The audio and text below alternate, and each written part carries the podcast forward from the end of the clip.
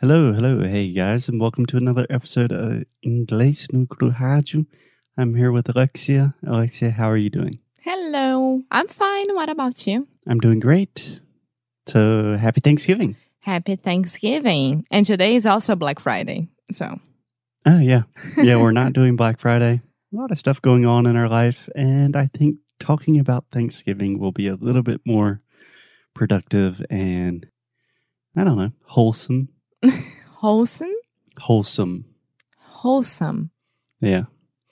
Wholesome means like fulfilling, heartwarming, just good in general. Okay, but I've never heard you saying this word. Not a very common word, but I do think it's fascinating when I say wholesome. You immediately thought I said wholesome because you have difficulties with the word some and you always want to say song. So that's just a fascinating linguistic point to start the morning. So yesterday was Thanksgiving, and we thought it would be cool to do a tradition that we have in my family and probably most families in the United States to go around the table and say what we are thankful for. yes, yes. I think it's my third Thanksgiving here.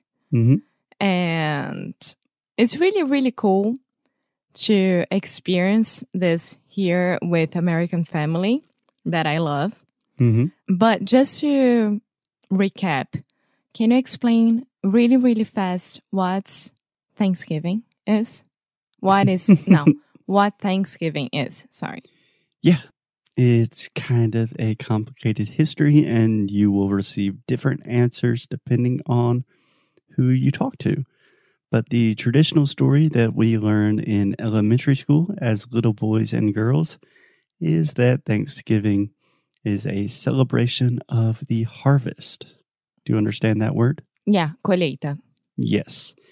So, kind of the legend goes is when the pilgrims, the first people coming from Great Britain to the United States, they were talking to all the Native Americans. And at first, it was kind of a complicated situation. and then they were celebrating the harvest and they had a big dinner, and everyone was very happy. Who? The pilgrims. Everyone. Oh, okay. Every single person involved. Yeah, that was the story that I was told as a little boy. As we know, it is much more complicated. I don't think anyone was having a happy celebration. So, But now- we do not have, have now, so yeah, mm-hmm. so nowadays we just eat a lot of turkey and we talk about what we are thankful for. There are some people that use this as a day to defend Native American rights, things like that. But yeah, it's kind of more of a complicated history. okay. Yeah, so Alexia, I forgot. Do you guys do anything for Thanksgiving in in Brazil? No, No. Okay. no. It's not part of our history, right? Yeah. We have nothing to do about your Native Americans and Yeah, we have nothing to do with. with. Yeah, cool. So Alexia, as you know, every Thanksgiving we normally go around the table and say what we are thankful for. Today we don't have a table, but we have two podcast microphones. So I thought that would be cool if we just say a couple things that we are thankful for. Yes, I think it's awesome. Okay, cool. Do you want to go first or me? You can go first. Okay. Well, let me think. I have a lot of things to be grateful for. So I think the first thing that comes to my mind, just because it happened recently, is we are both 30 years old. And I am very thankful for our health to be on this earth for 30 years is such a such a privilege. Yes, that's very true. Yeah. Our health is kind of I feel like every time I go to the gym I break something. 30's hard, but yeah, I'm happy it's still semi functional. Everything is functional, amor. You just had a bad day at the gym. okay. What about you?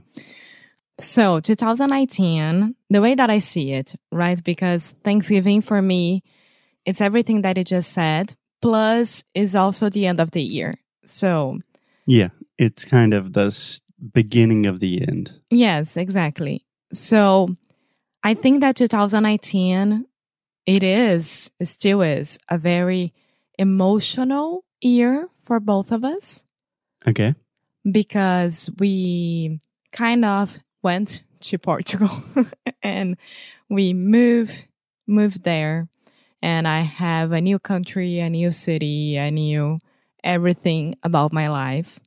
And I think that I am very thankful for the how do I say that for the strength that Strength. strength There's a TH at the end. Strength. strength Yeah. that both of us had to deal with everything that it was on our plate hmm to deal with the different situations and everything involved in 2019 So you were thankful for the mental, physical, and emotional strength, the emotional fortitude that we have? Yes because most most of the times most of the time. droga. You don't have the plural I would just say most of the time or most time. i know that you're getting very tired with this but i'm almost getting it No, I'm worried about our listeners every episode. When I this can't. could, I, I, that's why I keep repeating because I need to learn. So yeah, yeah, but you could probably repeat with me, not on air. I'm thankful that I have such a willing and I'm sorry. adorable What's the purpose of this podcast? So because we don't know the power that we have inside of us and what we are supposed to get through during the year. hmm So I think that besides the ups and downs, we we got it this right. So Yeah, nice. I don't know if I feel the same mental and emotional strength. I think that's pretty much you have it all. And sometimes I just take a little bit of yours.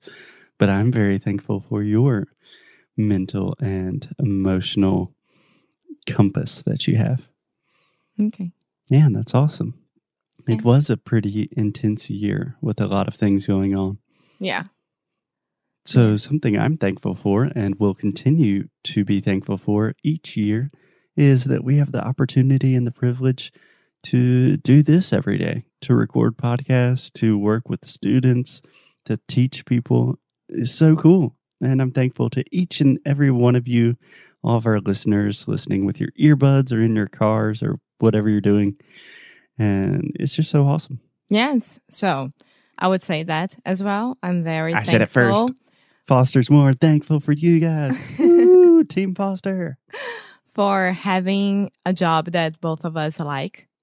But the other day I was talking because it was the um, women's and foi o dia da mulher empreendedora. How do you say that? It was the the entrepreneurial woman. Yeah. Perhaps. Yes. Yeah. Women's Day. And then I saw a lot of girls posting on the internet that they don't have a circle of friends that gave them or give them the power of doing of the what they do. They no one believed at them or Believed in them. in them We always believe in things in English. in them, especially guys and maybe they are boyfriends or husbands or fathers or whatever. So right. I am very thankful for having a partner that always believed in me and it's right there helping me, working with me and giving me a lot of there you go, Alexa, That's good. Or that's not good. You should do it like, like, like that. And also my dad that always believed in me. So I'm very thankful for these two guys in my life. Yeah, me too. Likewise. Back at you. I am very happy to have a partner that believes in all of my crazy ideas and puts up with all of my bullshit every day. And of course, Inglés no Cru is an equal opportunity provider. We are a strong proponent of women's rights because without Alexia, we would not exist. yes. And, it's just the right thing to do. and I would like to say my last one. Go for it. I'm very thankful for your family to always receive me with love and and that's it. Yes, and I'm super thankful for your father for also putting up with all of the times that I am impatient or many many of the vices that I have. You guys are the sweetest. Thank you. Cool. Feels good. Feels good to give thanks. to be Yes, it grateful. does. I know a lot of people are really into like gratitude journals. When I read about really successful entrepreneurs and business people, it's like first I wake up, then I meditate, and then I write three things that I'm thankful for.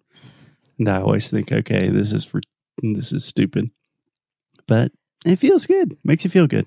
Yes, I was thinking about this last sentence that it just said three things that I'm thankful for. Mhm. That's a tongue twist. a tongue twister. yes. Yeah. I would say it's not a tongue twister. It's just a phrase with a lot of ths in the phrase, and we have a lot of those. Yeah. Yeah. Anyway, so uh, Alexia, I'm thankful for you. Do you have a last one? okay, one more. no, I have done. one last question. Do you know why Black Friday is always right after Thanksgiving? Because that's when we start shopping for Christmas. But like right after, one day after. It's really crazy. It could wait like a week or yeah, I don't remember if we talked about this on the show last year, but there is some sort of kind of commercial history behind this.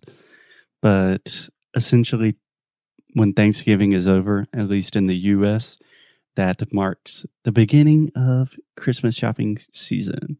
Okay. So it's kind of what I would consider a consumer holiday. Well, i- United States is a consumer country. Yeah. So always good to end on a capitalistic note. So we are thankful for you guys, and I'm sure we will be as well next Thanksgiving. If you want to send us a message about what you're thankful for, we would be very grateful. Yes, we'll share on social media. So go ahead. Cool.